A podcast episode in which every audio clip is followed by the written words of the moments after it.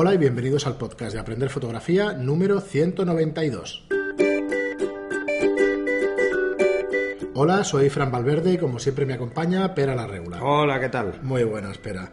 Pues nada, hacer el disclaimer este antes de nada, no, no es exactamente disclaimer, no es publicidad directa. Bueno, es que queda es un más, aviso. queda más ¿no? guay, sí, Bueno. es un aviso. Dice, eh, bueno, pues eso, como siempre os digo, y ya lo sabéis los que sois seguidores habituales, nuestros cursos de fotografía online. Todo lo que necesitas para aprender fotografía a vuestro ritmo. Son cursos online, o sea, te suscribes a nuestra web y los puedes ver por internet, en cualquier navegador, en cualquier dispositivo. Que sea online. ¿Vale? Que sea online, y ya repetimos ya casi cuatro veces dicho. Entonces, bueno, Mola, eh, mola. que sepáis que... Esto es lo que nos. Esto le ha hecho mucha gracia cuando sacamos el de tomas falsas. Sí, hostia, Que nos, repetimos, nos ¿no? partíamos con esto del Bueno, me online. pasó a mí, ¿eh? Aquel día es que es- estaba yo enganchado. que Bueno, pues, pues mira que no salgo yo veces a ti de cabra. Bueno, porque grabas más, entonces sales más. claro. Sí, luego, luego tengo esa fama de que digo tacos. Pues como os digo, son 10 euros al mes, no tenéis permanencia. A ver, para que lo entendamos, es un modelo tipo Netflix. Te suscribes. Es mejor que Netflix. Y eso, bueno, coño, Porque tú no le puedes preguntar al actor cómo le ha ido el rodaje. Es cierto, y aquí sí puedes Y aquí sí. preguntar. Puedes hacer tus preguntas y hacerlos. A ver si ponemos ya en marcha el sistema de tickets, que, que sepáis que estamos en ello, que, que por tiempo no hemos podido implementarlo todavía, pero que acabaremos implementándolo. Y es eso, explicaros que son 10 euros al mes, sin permanencias y que podéis daros de baja cuando queráis. Y por ahora pues tenemos curso de flash de zapata, iniciación a la fotografía digital, il- iluminación en estudio, curso práctico de fotografía, curso de gestión de modelos, curso de Lightroom, curso de retrato de carácter, que por cierto como os decía en el programa anterior pues, pues nos ha gustado mucho cómo ha quedado y ya nos diréis a ver vuestro feedback, a ver qué opináis sobre el curso. Pero de verdad que las últimas tres lecciones, el resto son más, son más teóricos, aunque es verdad que, que ya en los Ya entramos 6, con, 7, con tips. Sí, o sea, empezamos con materia. tips casi desde el primero. Sí. Eh, La idea es Pero bueno, que ya ven una sesión, quiero decir, con modelo, con modelo novel, después con una Sí, es, es más un juego. Luego, esto lo veréis mucho más directamente eh, cuando hagamos, por ejemplo, el, el curso de moda o el curso de boudoir. Sí, que es la sesión es en más, directo, es es más- una sesión en En directo, tiempo pero con real, tips, digamos. evidentemente. En directo no es, pero es en tiempo real sí que lo va a ser. Entonces, bueno, vais a tener pues una sesión o, o un trato con una modelo, pues todo lo que, desde que empieza hasta que acaba, pues una serie de disparos con un look, ¿no? Que se llama moda y eso. Y bueno, eh, lo he dicho, que para echarle un vistazo a todos los cursos, entráis en nuestra web, estudiolightroom.es barra cursos, y allí los tenéis todos. Recordad 10 lecciones cada uno de los cursos, y los cursos están entre, entre dos y media, tres horas a cuatro horas, o sea que hay contenido ahí, pues ya para, para que vayáis Sí, hay algunos, hay algunos que, que son un poquito más que densos. son más densos. Eh, este yo creo que el, el- el último, el de, Retrato de carácter. el de retrato de carácter, es bastante denso al principio porque intentamos establecer cuáles son las bases para poder gestionar la expresión, pero que vamos, que eso es, mm, ya veréis, a veces parecen cosas muy de sentido común, pero es fácil que, que no nos demos cuenta. Muy bien, pues nada, vamos con vuestras preguntas y empezamos con Rumén Minsa, que nos dice, hola, gracias por esas 93,5 horas. Eh, propongo...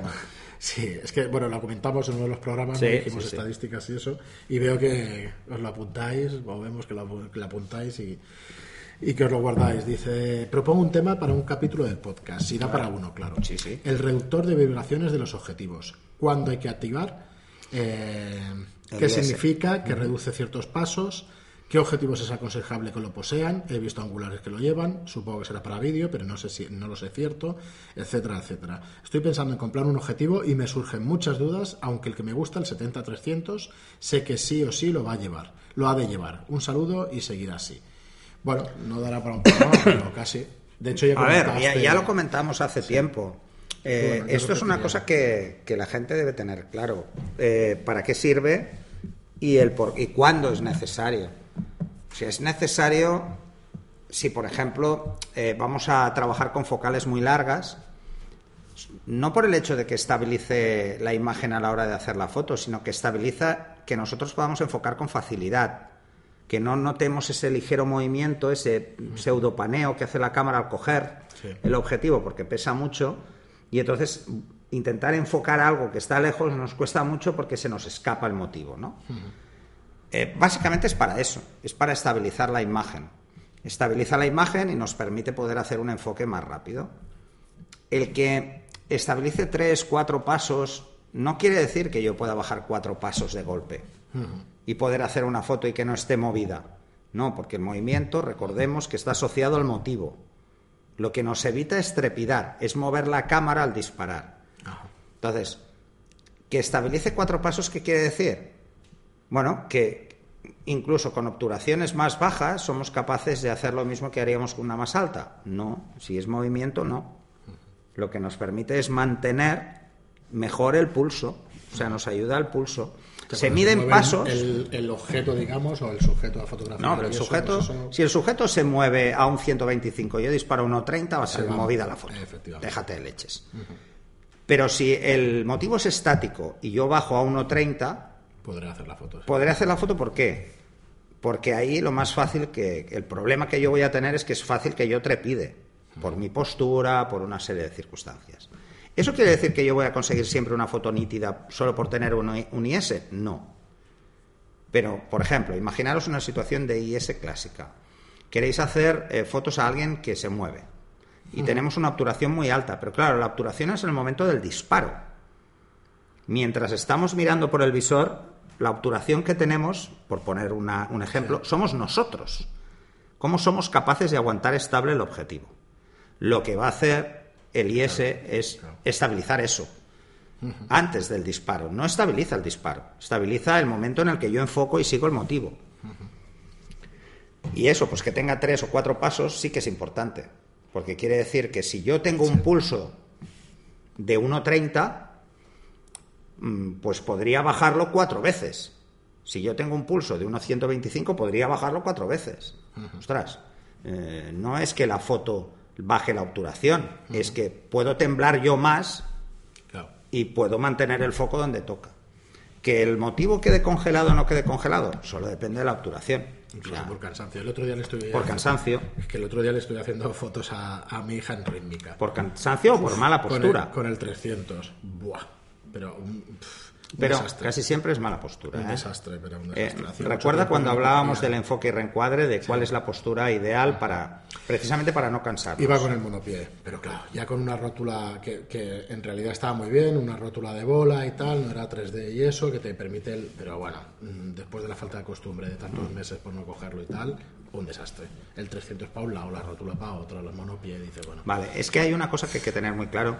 El monopié parece sencillo de utilizar, pero no lo es. No lo es, no lo es. Eh, todos los que hayan hecho alguna vez pasarela se dan cuenta de que depende del tipo de fotos que hagas, no es lo mismo hacer pasarela que hacer deportes con monopié. Si haces pasarela, lo que debes tener es muy fijo lo lateral, pero muy suave el subir y bajar, el del cabecear. Si vas a hacer deportes es al revés, debes tener muy fácil el paneo, pero que no se mueva para arriba y para abajo. Entonces las rótulas lo único que hacen es bloquear la rótula y la bloquean horizontal y vertical, o sea, en los dos planos. Entonces, claro, yo no puedo liberar uno sin liberar el otro. es un rollo. Entonces, eso es lo que lo complica. Eh, para hacer ese tipo de cosas de una forma más libre, lo ideal ya no es una rótula de, monopié, es un gimbal, que es como un, es como un columpio. Sí. Ya lo he visto para los 300 y los 400 y tal, y para los objetivos así. Tengo uno en casa, te lo traigo y lo pruebas.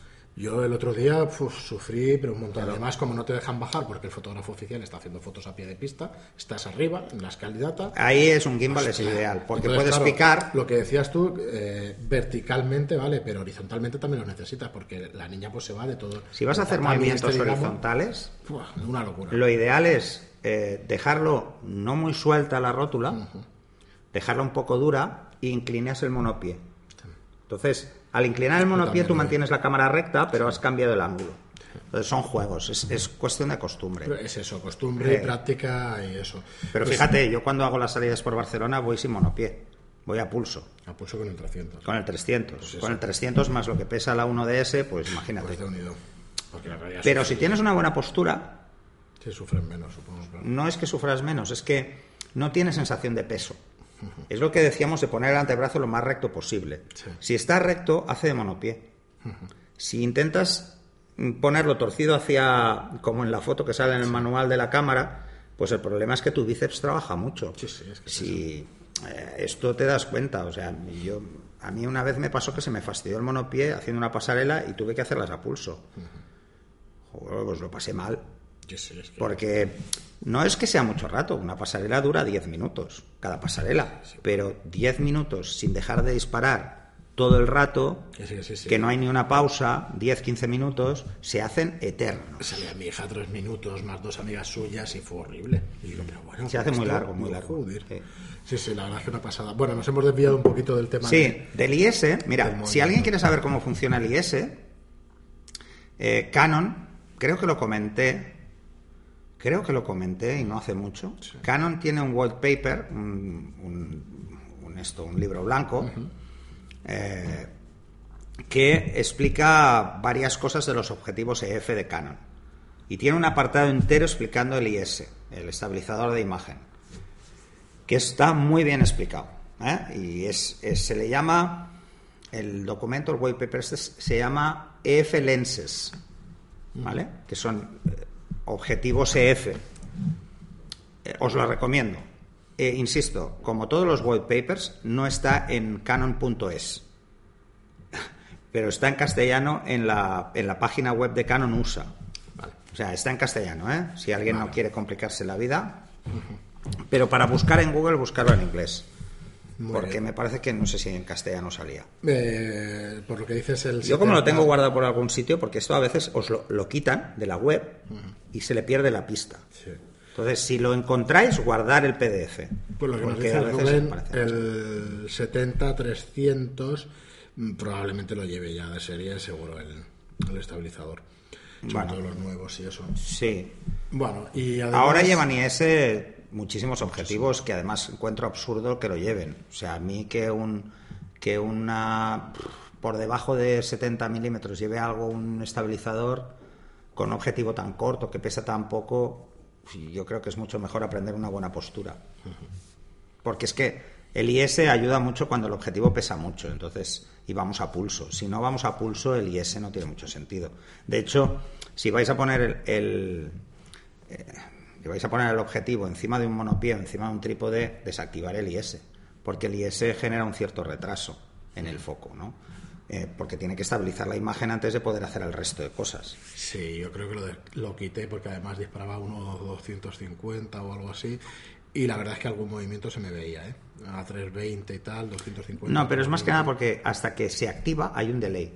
Si tú coges Vale. y es- no le has dado al botón de enfoque, Ajá. coges la cámara, la levantas y vas a disparar, Tarda un poco más. tarda un poco más. Entonces ese, o sea, no está hasta que no se oye un clic, no está activo. Sí, sí, yo lo recuerdo. Y además es, es fácil em, tener claro cuándo está activo, porque te acostumbras Claro, al ruido. notas. El ruido cambia. Muy bien, y nos sigues diciendo además en otro comentario de otro día, nos dice que hola, muy buen podcast, este año quiero invertir en un objetivo para mi APS-C, para mi APS-C, pero al oír que recomendáis al oyente los Sigma Art y decís que además son compatibles con full frame, he pensado que mi versión, eh, que mi inversión sea en uno que sirva para mi cámara, tanto para mi cámara como para las full frame. ¿Sirven todos para ambas o, ha de te- o he de tener algo en cuenta? Muchas Todos los objetivos. EF son para ambas. Por la montura es la misma. Los EFS son solo para PSC. Entonces, eh, ojo, CF engloba a todos y el S es para la recor- para el recorte. en Nikon pasa exactamente igual. Sí. Los DX y los EX son los otros. FX. FX. FX es full frame y el, y el DX es solo para Todos los full frame Ajá, sirven sí, en una APS-C. Efectivamente. Y todos, y no sirven ninguno de APS-C para full frame. Que sepáis que al revés no, ¿eh? O sea, no puedes coger un objetivo APS-C y montarlo en una full frame. En algunos casos, por ejemplo, los objetivos Sigma y, K, y, y Tamron y Tan, la montura es como es la misma, sí que os dejará poner el objetivo. ¿Vale? Pero luego veréis un tubo, no veréis toda la visión. Efectivamente. ¿eh? Lo veréis como en un tubo. Muy bien, Rubén. Nada, muy, muy, muy aconsejables los Sigma Art. Y Sí, además he tenido la suerte de probar el 85 y me quedé alucinado. Además, además eh, yo se lo dije a un amigo que se lo compró y me lo dejó probar. Además lo probé en una Nikon, o sea que a mí no se me caen No, no se me caen las manos por coger una Nikon, al Y revés. John lo trajo allí al curso de bodas. Y John lo trajo también. Y lo estuve probando y sinceramente me encantó. Además, lo que le dije, digo, tú lo has comprado porque esto va a peso. Porque pesa la hostia. Y la construcción es súper robusta. Sí, súper compacta y Es muy una compacto, muy robusto. cogerlo alucinante. Sí. Muy parecido a los Calface, fíjate lo que te digo. Sí, sí, sí, sí. Es, que la construcción es muy parecida. a Calface. Sí. Pero además es que te das cuenta y dices, es imposible pasar inadvertido con esto. Porque el 85 de Canon es muy grande y pesa mucho, pero es que este es más grande. Sí, sí. Una pupila de entrada muy buena, está genial. Muy bien, pues seguimos con eh, Anónimo, no tenemos el nombre de este oyente que nos dice Macun, Macu, vale, es eh, una contestación sobre los enfoques en objetivos, Manucan y Reinaldo. Lo mismo indiqué yo en los comentarios al podcast, pero en la web de Studio Lightroom. Eh, dice, es que estos del lado oscuro de la fuerza, supongo que te referías a los niconistas o algo así. Dice, de ahí debe salir la vena friki de Pera y Fran. Es coña, chicos. No te pillo muy bien la broma porque habría que... con- que- que No, por Star otros. Wars, el lado oscuro. Bueno, pues- sí, sí, eso sí, eso sí. Ah, vale. Pero quiero decir que no sé. eh, tenemos unos comentarios de Manu Khan y Reinaldo sobre el enfoque de los, de los Nikon y tal, y supongo que por ahí debe venir el, Ah. la historia. Dice: simplemente una observación más.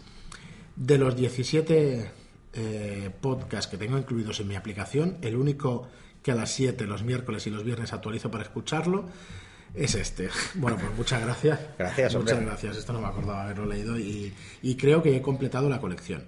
Acabo de apuntarme a los cursos online, simplemente estaba esperando a dos, el de fotografía práctica y el de composición, que si siguen la estela de los podcasts que en su día se referían a dichos temas, ellos solos valen unos cuantos meses de suscripción. Ánimo y seguir manteniendo alto el estandarte, que la fotografía os lo agradecerá. Eh, muchas gracias. muchas gracias. El de composición, ya te digo que, me está costando un montón, precisamente por eso, por los ejercicios. O sea, por intentar encontrar fotos. Pensar que eh, yo tengo categorizadas como 250.000 fotos y me cuesta encontrar algunos ejemplos porque no tengo fotos. O sea, hay ejercicios que no tengo fotos. O sea, eh, em, contraluces muy extremos eh, en fotografía social no tengo porque yo no hago ese tipo de fotografía. Entonces me veo obligado a coger la cámara, salir a la calle y buscar esa escena. Entonces, aunque yo creo que una de las cosas que quizás puede llegar a sorprender, que es, es una de las cosas que me estoy planteando con este curso, es que lo voy a tener que dividir porque, porque es enorme, es descomunal, está saliendo muy grande. haya composición parte 1 y composición parte 2. Es posible, no lo sé. Yo, yo lo voy a ver cuando esté todo y reorganizarlo un poco porque voy haciendo cada punto. A ver, para que, para que os hagáis una idea de cómo funciona el curso de composición. No hablo de, o sea, sí que hablo, porque es- hay que hacerlo, de las reglas clásicas de composición, como la de los tercios y tal, pero no le doy peso a eso, le doy mucho más peso a qué es la textura, qué es el contraste, qué son los tonos fríos y los tonos cálidos, cómo jugar con ellos, Los intangibles esos que no explica tanta lo gente. que realmente es la composición. Lo que realmente cualquier fotógrafo debe saber. Os pongo un ejemplo. Eh, saber que, por ejemplo, los tonos cálidos llaman más la atención al cerebro que los tonos eh, fríos. Pues parece una tontería, pero a la hora de componer, si ponemos un fondo con tonos fríos, bueno, pues el fondo desaparece prácticamente. Pero ojo, puede engañar, ¿eh? porque el mensaje que transmite es diferente. Los tonos cálidos transmiten más vitalidad que los tonos fríos. Bueno, es ese tipo de cosas. O el contraste de la escena. O lo que son... eh, hablamos siempre de puntos fuertes cuando hablamos de la regla de los tercios, pero hay que tener muy claro que la atención está en un punto, en dos puntos, en tres puntos.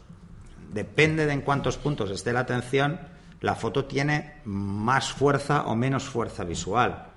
Luego hablamos del concepto de eh, precisamente ese, ¿no? O sea, ¿cuál es el centro de interés? Y otra es dónde está el interés, ¿no? Que son cosas diferentes que a veces parecen matices, pero que cuando se leen y se ven un ejemplo, que eso es lo que cuesta más, pues eh, se, se refuerza. Muy bien, pero pues seguimos. eh, seguimos A nada que podamos, antes de que, de que lancemos el curso, si me da tiempo, para el siguiente, programa, como mínimo, os pondremos los, los highlights de los puntos que trataremos. Pues sí. Y así igual os hacéis una idea, pero es bastante heavy. Muy bien, pues seguimos con José Arrocha que nos dice buenos días, Pera y Fran, ¿me podrían recomendar una marca de filtros? Pones DN, pero supongo que será ND para fotografía de atardecer. Muchas No, gracias. DN es en castellano. Vale, es densidad neutra, claro. Densidad neutra. Pues está muy bien dicho, Sí, señor. porque tanto Ya, inglés. tanto inglés. Eh, muchas gracias. Lo que pasa es que si vas a una tienda y- pides un filtro DN, no sabrás lo que es. Sí, lo que Tú pide ND. Eh, continuad con el gran trabajo que estáis haciendo. Somos muchos los que os agradecemos. B más W, ya te lo digo. Es, Sí. Para mí es la mejor. Calidad-precio. No, también. para mí es la mejor. Calidad-precio, Bueno, no, los Lee. Porque los precios Lee- son caros. Es- vale, pero los Lee son más caros todavía. ¿eh? Sí, pero bueno. Ahora, lo que te recomiendo... A ver, hay varias opciones. Depende del tipo de fotografía que vayas a hacer. eh, puedes optar por los cooking, que simplemente es un portafiltros. Ujú. Y le vas poniendo. Y entonces vas poniendo. Eso sale más barato, pero solo si vas a hacer eh, fotos estables. Quiere decir, vas a hacer paisajes y tal, pues te puede ir muy bien, porque aunque llevan una pinza, mm, tienden a caer un pelín, ¿no? Entonces suelen tener un poquito, algunos un poco menos calidad y te tienes que ir a los cooking muy buenos para conseguir algo interesante. Pero es muy práctico porque no tienes, sobre todo si tienes muchos objetivos con diferente rosca Sí. porque el adaptador de cocking se adapta a la al, al volumen, digamos, es universal. Entonces, hay unos que van el cocking con rosca y otros que van con una pinza, entonces puedes ponerlo más o menos. Y hay unos que van con una rosca movible y tal. Bueno, hay muchísimas historias para esto. Sí, también. Los cocking son los de toda la vida, los que se usaban con cámaras de gran formato, de medio formato, de siempre. Yo si no es un problema para vosotros el presupuesto, recomiendo Lee, pero eso, que no sea un problema, porque igual estamos hablando que solo el adaptador son 200 euros y luego cada filtro, pues... Ah, no, Sí. pero los filtros entonces son más 500 baratos, euros, porque son cuadrados. Los cuadrados estos, pero no, yo re- recuerdo un, un set que compré en 03, 0609 o 123, no recuerdo, pero creo que iba por ahí. No, 2, está- 4, 8. Pues ahora no me acuerdo. Es que depende. No, Ojo con las numeraciones. Eh, si no os queréis despistar, las numeraciones más sencillas son las que son múltiplos. ¿Vale? El 248 Dos, es el doble, el doble. dos es el doble. ¿Vale? Estamos hablando de un paso, dos pasos, tres pasos, cuatro pasos, ¿no? Y tendréis hasta 64. Sí. Eh, 64 veces menos luz, que no son 64 pasos. sí. ¿Vale? Muy bien, pues nada, José, que ahí te queda eh, el Si, consejo. si no quieres los cocking, los de rosca, pero ojo, si tienes muchos objetivos de diferente rosca, asegúrate de que para qué rosca lo compras. Porque si luego lo compras por una rosca que no usas tanto, Si eres de fotografía de paisaje, acabarás comprando ese que sirve para, para todos y eso, porque, bueno, porque es cómodo. porque hay, sí, hay variaciones de rosca. que Además suelen venir en una cajita, Sí. los puedes guardar muy bien. Bien con su funda de terciopelo. Sí, no- se guardan mucho mejor los cocking que los otros, porque los otros cada uno va en una caja, al final ocupa todo un montón y luego los cocking puedes meterlos todos en un, en un paquetito y los llevas todos, pues tienes sus separadores para meter los filtros y tal. Además suele estar escrito el, en, en una esquina. Por eso tengo yo ¿Cuál la es? duda ahora, Y eso va muy bien. Porque estaba escrito ahí, pero claro, no puede ser. Sí, sí, Está escrito normalmente en una esquinita que es como Ah, una tirita. Efectivamente. Y, y si no, te puedes hacer tú una tirita porque las esquinas, como, como están perdidas, pues puedes incluso apuntártelo ahí. Ahora cuando cortemos lo miro, lo miraré a ver qué. Y Marco García nos dice, gracias a vosotros por las 93,5 horas. Otro que también se lo ha apuntado. Pues nada, gracias a vosotros por escucharnos. Y Josep Wash nos dice, felicidades por vuestro trabajo. Dos elogios en concreto. Primero, la calidad técnica de los comentarios. Se nota mucho los aspectos muy específicos que sabéis, lo que explicáis y un buen formador, formador hace sencillo lo complicado. Por ejemplo, este podcast. El comentario que para comparar objetivos, el primer factor a tener en cuenta es a qué va dirigido cada objetivo. Esta pequeña información ya da una idea de la experiencia y sabiduría. Segundo elogio son la modestia y las ansias de por mejorar. Las pongo juntas porque para mí son comple- complementarias. Para el tema de los cacharros, cámaras, flash, etcétera, que no sean el top de los modelos profesionales, eh, que ya vais sobrado. Hay un periodista en este mundillo que me domina bastante, Iker Morán, y su página web fotolari.com, muy dominador de modelos, etcétera. Y también da una misión más mundana y real de la fotografía. Eh, conozco el nombre, pero tampoco su trabajo Ostras, demasiado. no, yo lo voy a sí. mirar. A mí me- sí me suena, porque yo creo que ha estado en Shataka, Foto y en alguna revista así Ah. más conocida y eso, o alguna review le he visto de cámaras. ¿Cómo- de- cómo ha- cómo Iker el nombre? Morán. Iker Morán. ¿Iker Morán? Sí, yo pues sí diría que me sí. suena. Yo diría que sí. Eh, ya lo miraremos, te la dejo aquí, a mí no me importa. ¿A mí quién me hizo la publicidad. entrevista en Chacata? Pues es posible. Pues es posible, ¿no? Que me la hiciera es él. posible, mira. Ah, pues ya lo a miraré. buscar, pero sí. Sí, sí. Yo diría que es. eh, Pues a mí me hicieron una entrevista y no sé quién me la hizo ahora. Es que hace, hace ya hace unos años. Bueno, sí que tiene su web Fotolari por lo que veo, pero sí, sí, este chico lo he visto yo en vídeos y en, y en más sitios. A ver, Eh, mira, podemos buscar. Sí, a ver Buscas entrevista pero la regula Chacata. A ver No, si no, no ponga relaciona. los dos nombres porque si no... Sí. Si lo relacionas, si te la hizo él, es que... No, no, es que no lo sé si me la hizo él. Ese es, ese es el tema. Vale, es que sabes de. Vale, por eso Ah, me sonaba. vale, vale, la vale, revista de que sabes de. Vale, vale. No, no, pues esta hay que mirarla. Ya la Aquí. miraremos, sí. Vale, sí, aquí sabes en Shotaka Foto. Pero de cuándo... Ostras, del 2011 es. Ostras, sí que ha pasado tiempo de esto. ¿Quién me la hizo? Porque- Alfonso Domínguez Lavín. Ah, vale, vale, Lavín, vale, Lavín. Pues sí, ya lo miraremos. El trabajo de este chico, claro, el que sabes de en su día, pues también dio muchísimo tráfico y eso. Mm. Y supongo que se habrá reconvertido de Fotolari. Pues nada, Iker, si nos escuchas algún día, pues nos lo. Pues, oye, mira, nos O llamas, vente, coño. O vente y hablamos aquí en el podcast. y Que eso. será divertido. Sí, yo recuerdo muchas reviews tuyas de equipo en su día, en qué sabes de. Pero Mm. muchísimas, muchísimas. Ya no os puedo decir eh, ni aconsejarlo ni no porque no recuerdo exactamente, pero Mira. sí que sí que tocabas todo tipo de cámaras y todo tipo de. El otro día, precisamente, un usuario de los cursos online me preguntaba eh, que, por qué diferencio entre el, el 85.1.8 y el 85.1.2, ¿no? Y entonces le digo, pues, ¿para qué están dirigidos? Entonces nos fuimos a... No, el 50, perdón, el 50.1.4 y el 50.1.2. Y directamente me fui a la web de Canon. El 50.1.4 es para uso general. Es un objetivo de uso general. Es un todoterreno, digamos. De uso general. De uso general. No te dice más. Pero los objetivos de la serie L de Canon sí que son específicos. Y entonces ya te dice que es para reportaje social tanto en, en exteriores como en interiores. El 50.1.2. Entonces, ya te das cuenta de que, bueno, sí, sí, parece que es lo mismo, pero no es exactamente lo mismo. ¿eh? Muy bien. Eh, pues nada, La oye, diferencia es en, la, en, en que en un sitio con poca luz el enfoque se nota muchísimo, si es más rápido. Y ahí se nota, y se nota mucho. eh, pues Josep, muchísimas gracias por los dos colegios y por, y por tu Sí, sí. comentario y por seguirnos. Porque Además- nos ayuda muchísimo y es lo que más te anima, ¿eh? Al final. No, si no aprendiéramos cada día en fotografía no estaríamos, ¿eh? tampoco, porque sería aburridísimo. Muy bien, y vamos con un comentario que tú no creo que lo hayas leído, pero me parece que No, no, si yo no los es- leo, los leo ahora cuando a Eh, veces. Estefano Carlo dice: Hola, me llamo Estefano Carlo Ascione y os escribo desde Birmania. Pues es italiano. Eh, Pues eso sí, por el nombre Desde sí, Birmania. pero desde Birmania. Dice, os he descubierto durante este viaje que estoy haciendo por el sureste asiático y os tengo que dar las gracias por todas las horas de compañía que me estáis dando durante las interminables horas de desplazamientos en autobús en Camboya.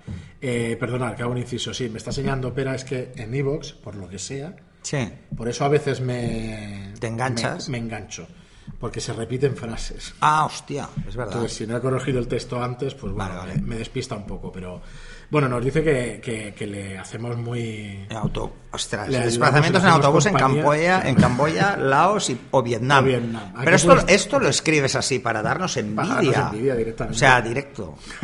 es una pasada. Llegar a tardar 15 horas en 250 kilómetros. Sí, sí, lo sé. Desde que os escucho, creo que mis fotos han mejorado y mis conocimientos de la fotografía son mucho más profundos. Vuestros podcasts son un gustazo. Como soy arquitecto de profesión, normalmente me centro en fotografías de edificios y paisajes, por eso he venido aquí con mi Tokina eh, 1224 F4 y un Nikon 20mm 2.8 de 1989. Esta, eh, otro inciso, esto es la prueba viviente que con objetivos an- eh, viejos, digamos, o objetivos antiguos, No, clásicos. vintage. Vin- Eso. no me salía la palabra.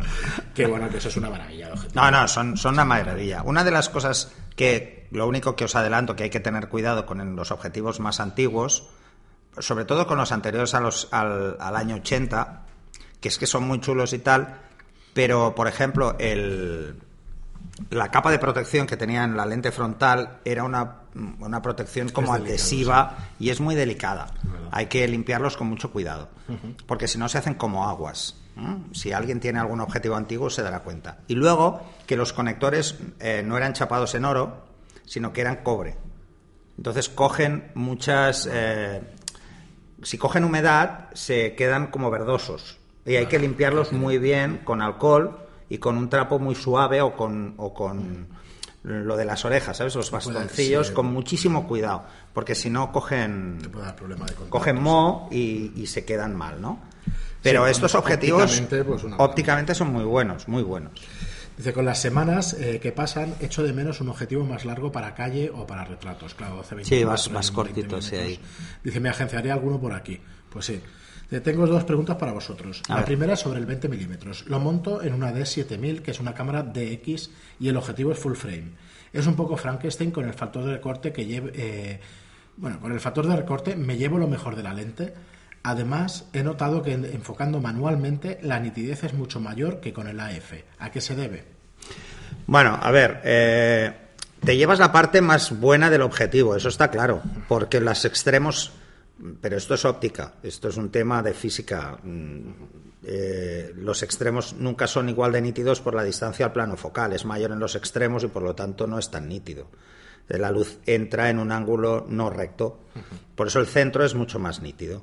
Y eso pasa con todos, ¿eh? no le echemos la culpa siempre a la difracción, aunque tiene parte de culpa.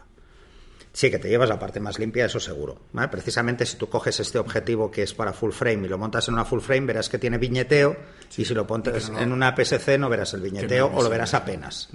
Eh, es más, es, lo más probable es que no lo veas nunca. El viñeteo en una PSC es casi imposible ver viñeteo, salvo que el objetivo sea un EFS, o sea, sea un objetivo para APS-C. Claro, el 18200 de- Ese sí que tiene viñeteo sí. porque el Porque viñeteo es innato a la lente y es justo. Y luego la siguiente pregunta era... Dice que, sí, que manualmente la nitidez es mucho mayor que con el AF. ¿A qué se debe? Pues no debería. Bueno, eh, a ver, a ver. Asegúrate qué punto de enfoque usas. Si usas el central no debería pasar. Si con el punto de enfoque central ves que no enfoca nítido y luego tú haciéndolo manual, que es a ojo, consigues enfocar más nítido, quiere decir que tu AF está mal. Sí. El del objetivo está descuadrado, ha recibido un golpe, cualquier chorrada, ¿no? Si lo haces manual y usas la confirmación de enfoque, debería darte el mismo resultado que en AF. Sí. O sea que, mm, no. ¿Te no pasan los debería. dos objetivos? Es la pregunta que te También. hacer.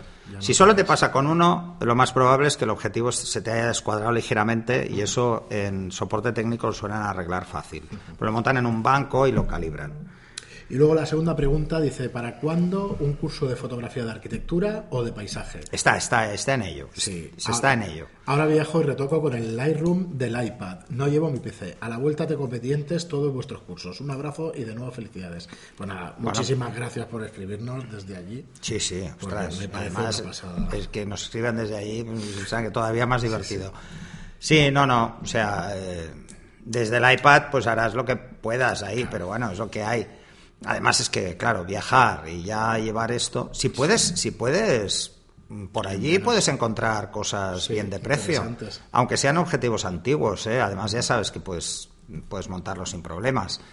Eh, pero yo creo que para, si a ti te gusta la arquitectura y el paisaje, quizá el extra bonus que tienes ahí sería un 50. Un 50 o incluso te diría un 85 o un 100 milímetros para poder jugar con el paisaje desde otra visión. La verdad es que estamos acostumbrados a ver fotografía de paisaje siempre con angulares. No. Yo precisamente... No, sí, a mí yo prefiero usar un yo tele, precisamente, un tele la corto. foto esta que la tengo desde siempre. Sí, y tal, eso es Esto es un eh, Fernando Puche es un paisajista que lleva pues toda la vida, yo creo, en el fotografía de paisaje y utiliza muchísimo el tele. Sí, tú tienes una foto. aquí. Sí, y tengo en casa y eso, las únicas fotos que me he comprado alguna vez pues han sido las de este hombre, que a mí me encanta la fotografía de paisaje y tal, y lo que tiene en general es esto, es, es con, bueno, con teles medios o, o largos, ¿eh? O- Sí. o sea que, sí, yo, sí, a- es yo no soy, no soy de mucho. un gran fan del paisaje, siempre lo he dicho, no, no me escondo. Soy fan del retrato y es así.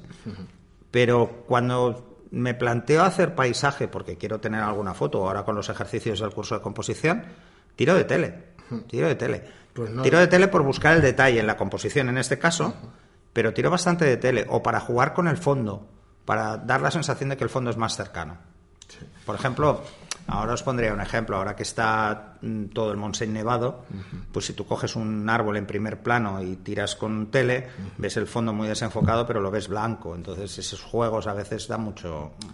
refuerza mucho el mensaje. Claro, estaba pensándolo mentalmente, la verdad es que, bueno, fotografía de paisaje, pues tampoco tiene por qué ser todo angular, pero la verdad es que siempre estamos acostumbrados, o, yo por lo menos, siempre la asocio, ¿eh? no, no, quiero decir, no me entendáis mal, seguro que los, los, grandes expertos y tal utilizan más tele o lo que sea, pero yo siempre la asocio a eso, a un angular, y en realidad cuando pienso, pues eso, también en... Ay, este hombre de, la, de, paisajes clásicos que te gusta tanto también. Que José Benito. ¿Eh? José Benito. No, el, el americano, coño.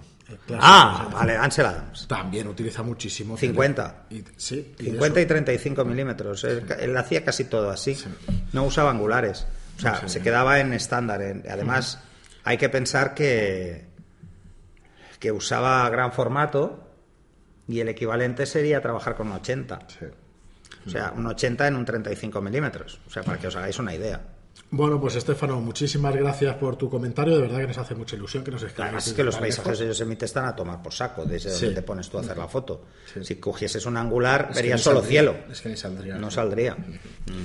Muy bien, pues nada, lo dejamos por aquí. Esta semana queríamos daros algo más de contenido, aunque creo que con todas vuestras preguntas siempre sale algo de contenido, pues... pues bueno, sí, porque nos creamos en las respuestas a veces. Pero bueno, también eh, bueno, nos parece muy importante pues estar con vuestros comentarios. Así que el viernes pues tenemos otro programa de, de vuestras preguntas. Como os digo siempre, muchísimas gracias por estar ahí. Ah, por, Ah, cierto, por cierto, que se nos olvidaba otra de vez. Telegram. Tenéis, al mismo tiempo, sí, sí, tenéis un canal nuevo Ay. para contactar con nosotros, Sí. doble canal, un canal en Telegram para noticias, donde iremos subiendo cosas que vamos a ir haciendo. Por ejemplo, si yo hago un día una salida por Barcelona y alguien se quiere apuntar, lo, lo pondré ahí. Y luego cada podcast Y luego, cada curso. y luego cada podcast, cada curso y tal, eh, los iremos subiendo ahí para que estéis al día. Eh, En ese canal no podréis comentar. no, un canal es un canal solo de notificaciones. para que tengáis claro que vamos haciendo. Y luego hemos abierto otro que es simplemente para hacer, eh, pues Bueno, eso, el objetivo socializar. era- a ver, mañana grabamos un martes y esto estamos grabándolo la semana que viene. Mañana empieza a salir ya el anuncio de estos, de estos canales de Telegram. Entonces, este es para que interactuéis entre vosotros y en principio era para que nos mandarais Bueno, los mañana no, audios de ya, ya lo habéis oído. Bueno, esto es- nunca lo llevo bien, esto de, De grabar una semana antes. Y pasado. Eh, pero bueno, que sepáis eso, que está hecho el canal para que nos subáis los audios para la- el capítulo 200, pero también está hecho para eso, para que interactuéis, para que nos preguntéis cosas directamente. Incluso para, que deis, quedéis entre vosotros, os conozcáis. Eh, a ver, hay que decir que en este canal, tanto Fran como yo responderemos eh, cuando tengamos tiempo, sí. cuando podamos, porque dependerá también mucho de, de la cantidad de gente que esté, ¿no? Y además ya lo sabemos, un canal de estos puede ser, pues bueno, un constante Claro, mensajes. ¿no? Pero somos, un- yo soy un poco, pues no sé, estoy siempre con el móvil en todas partes y al final mm, acabo respondiendo. Sí, Un saludo a, canales, a Transportes Carceler, que fue el primero. Exacto, que se sí, sí, que sin además- anunciarlo y sin nada. Creamos el canal, no sé por qué la gente, pero creamos el canal y ya nos buscaban de antes de haberlo creado y nos encontró. Pues nada, muchas gracias por seguirnos a Transportes Carceler también. Ahora no me acuerdo de tu nombre, pero bueno, lo buscamos. Sí, Andreu. Sí, Jorge, Jorge. Eh, Andrés. Jorge Andreu, ¿vale? Y. Nada, que. Bueno, la verdad es que nos hace sea, mucha que ahora-. En el buscador de Telegram. El que entre primero ya se encontrará un montón de mensajes precisamente con él. Os descargáis la aplicación de Telegram si no la tenéis y arriba en el buscador, en la lupita, buscáis aprender fotografía y os saldrán los dos canales, ¿vale? Es tan fácil como eso. Eh, así que nada, Tenéis no- lo que es un grupo y un, y un canal. Y un canal. Eh, no nos enrollamos más, que si no nos vamos a los 45 minutos, que ya llevamos 38. Muchísimas gracias por estar ahí, como os digo siempre. Si os gusta nuestro contenido, eh, lo mejor que podéis hacer por nosotros es hacernos una reseña de 5 estrellas en iTunes o un me gusta y un comentario en iBox. Muchísimas gracias y hasta el próximo programa. Hasta el próximo.